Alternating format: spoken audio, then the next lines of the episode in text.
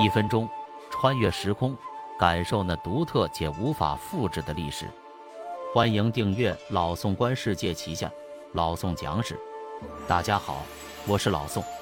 今天我们聊下八国联军攻入北京，慈禧逃命前为什么要杀掉珍妃？八国联军攻破北京后，皇族尽数出逃。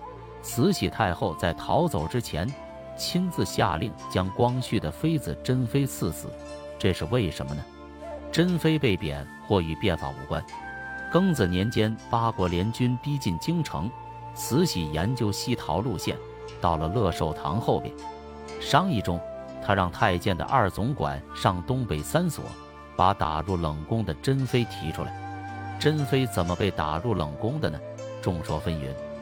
常见说法是在戊戌变法中坚定地站在光绪皇帝这边，被慈禧恨之入骨，所以被打入冷宫。但清末光绪年间的进士商衍营就不同意这种看法。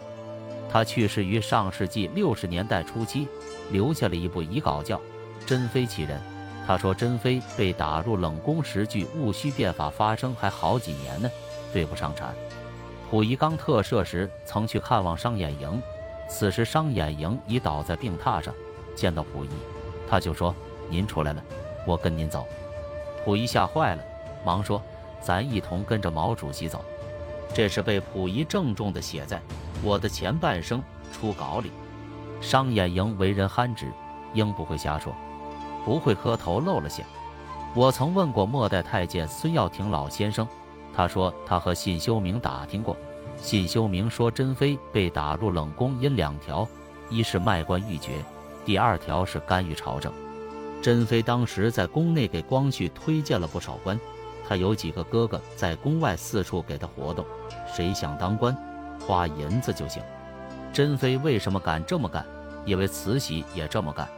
清朝国教是皇教，可慈禧信道教，因她母亲去世时让白云观的住持做了道场，所以和白云观关系相当密切。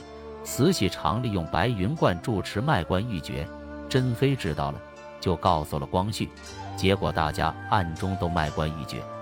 有一天，慈禧在宫内闲逛，见俩人脸生，让总管太监喝住。二人一见慈禧，吓得一个蛤蟆趴趴那儿了。他以为见面磕头，这是礼节，实际上磕头非常有讲究，见什么人磕什么头，这俩不懂。再一问，居然都是买来的官，这就牵扯到珍妃了。珍妃卖了上海道台，珍妃父亲原来是广州将军，广州是清代最早的开放城市，姐俩见惯了花花世界，宫里清苦，就想通过卖官鬻爵挣俩钱。没想到让慈禧撞上了，后来陆续又发生了一些事。据说珍妃还卖过一个大官，即上海道台，相当于今天的上海市市长，这是惊动了光绪。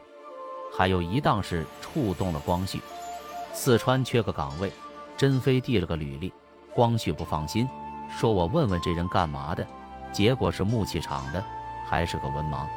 珍妃原是珍嫔，后来升为妃。出了卖官鬻爵的事以后，被慈禧太后降为贵人，打入冷宫。详查《清史稿》当中可以看到蛛丝马迹。珍妃是怎么死的？慈禧把珍妃叫出来，本意是想让她跟着自己跑，结果珍妃哭哭啼啼，言语发生了冲撞。慈禧大怒，说：“二总管，你干什么吃的？把她给我扔井里去！”这个说法是孙耀庭老先生跟我说的。他师傅伺候过光绪，是师傅这么告诉他的。《珍妃周刊》中也有记载，唐冠清老太监的说法跟这个说法大同小异。虽然他没在场，但他隔着门，在门那边听到了所有对话。戏曲中有珍妃泪，说他正义凛然，痛斥慈禧卖国，然后壮烈投井自杀。这种说法前些年几乎占了主流，但孙耀庭说。珍妃眼看将死，曾哀求慈禧，最后还是被狠心地扔进了井里。现在看来，这比较接近于事实。珍妃尸体在哪里？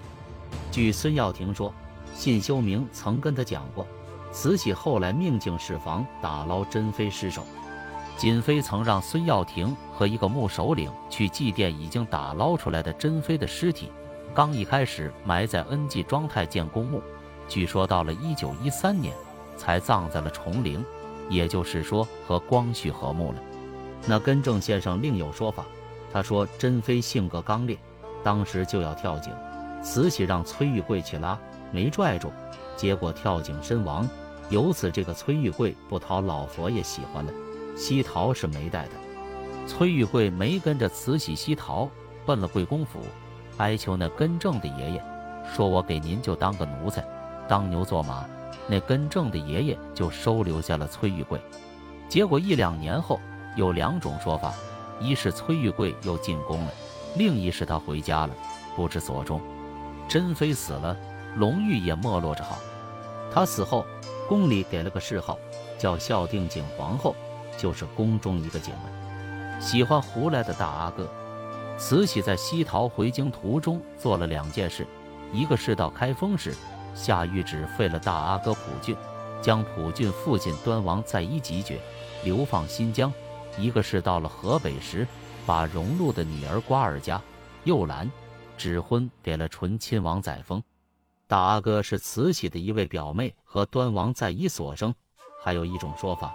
说是慈禧的弟弟桂祥的三女儿，我问过那根正先生，那先生说不对。桂祥的三女儿嫁给了载树，与慈禧关系非常近。戊戌变法后，慈禧立溥俊为大阿哥，想废掉光绪，结果这事没弄成。荣禄给他出主意，说你把外国公使都请来庆贺这事，这事就成了。没想到外国公使一个没来，于是。只好把大阿哥搁在宫内等待接班，这事出乱子了。大阿哥普俊生性比较放荡，进宫没多久，跟宫女怀孕了，还不止一个，自己还没当上皇上呢，龙子龙孙都要出事了。慈禧有苦说不出来，她没法跟外头说。端王在一为了加强溥郡的政治资本，煽动义和团，后来八国联军要追究在一的责任，被迫无奈。慈禧只能废掉大阿哥，溥俊的下场不太好。在一先被下旨即决，后又来了一道懿旨，在一纵义和权，获罪祖宗，其子溥俊不宜应储位，废大阿哥名号。在一被发配边疆，当时交通不便利，他怕没到那里就死了，所以半道悄悄投奔了内蒙古的罗王爷。据了解，这得到了慈禧的默许。只不过不能让外国人知道。后来再一死在了内蒙古，说法不一，一说死于一九二二年，一说死于一九二八年。古俊生活无着，看中了罗王爷的一位小姐，就娶了这位格格，在那暂且度日。后来敦王府变卖的时候，普俊又回到北京，据说重新有钱了，又捧唱大鼓的，又捧戏子，没几天钱花尽了，生活无着。内蒙古太远，他又不愿意去，投奔罗王爷在北京的一处府邸，就在现在恭王府的东墙。我去年还去过一趟，两个府离得非常近。据说普俊在这儿非常不讨人喜欢，又穷又横，骄奢淫逸，又没钱，大伙谁也不喜欢他。罗王爷一死，他就给轰到马厩里了。一九四二年，他抑郁而终，没钱埋葬。暂时停灵在嘉兴寺，解放后就地深埋了。这就是差一点成了中国末代皇帝的溥俊悲惨的结局。如果他当上皇上，溥仪继位根本没戏。好，本期的分享到这里就结束了。如果您喜欢老宋讲史这个专辑，不妨给老宋订阅点赞一下。如果您能给这个专辑五星好评，并投出宝贵的月票，那就更加感激不尽了。谢谢大家，我们下期再会。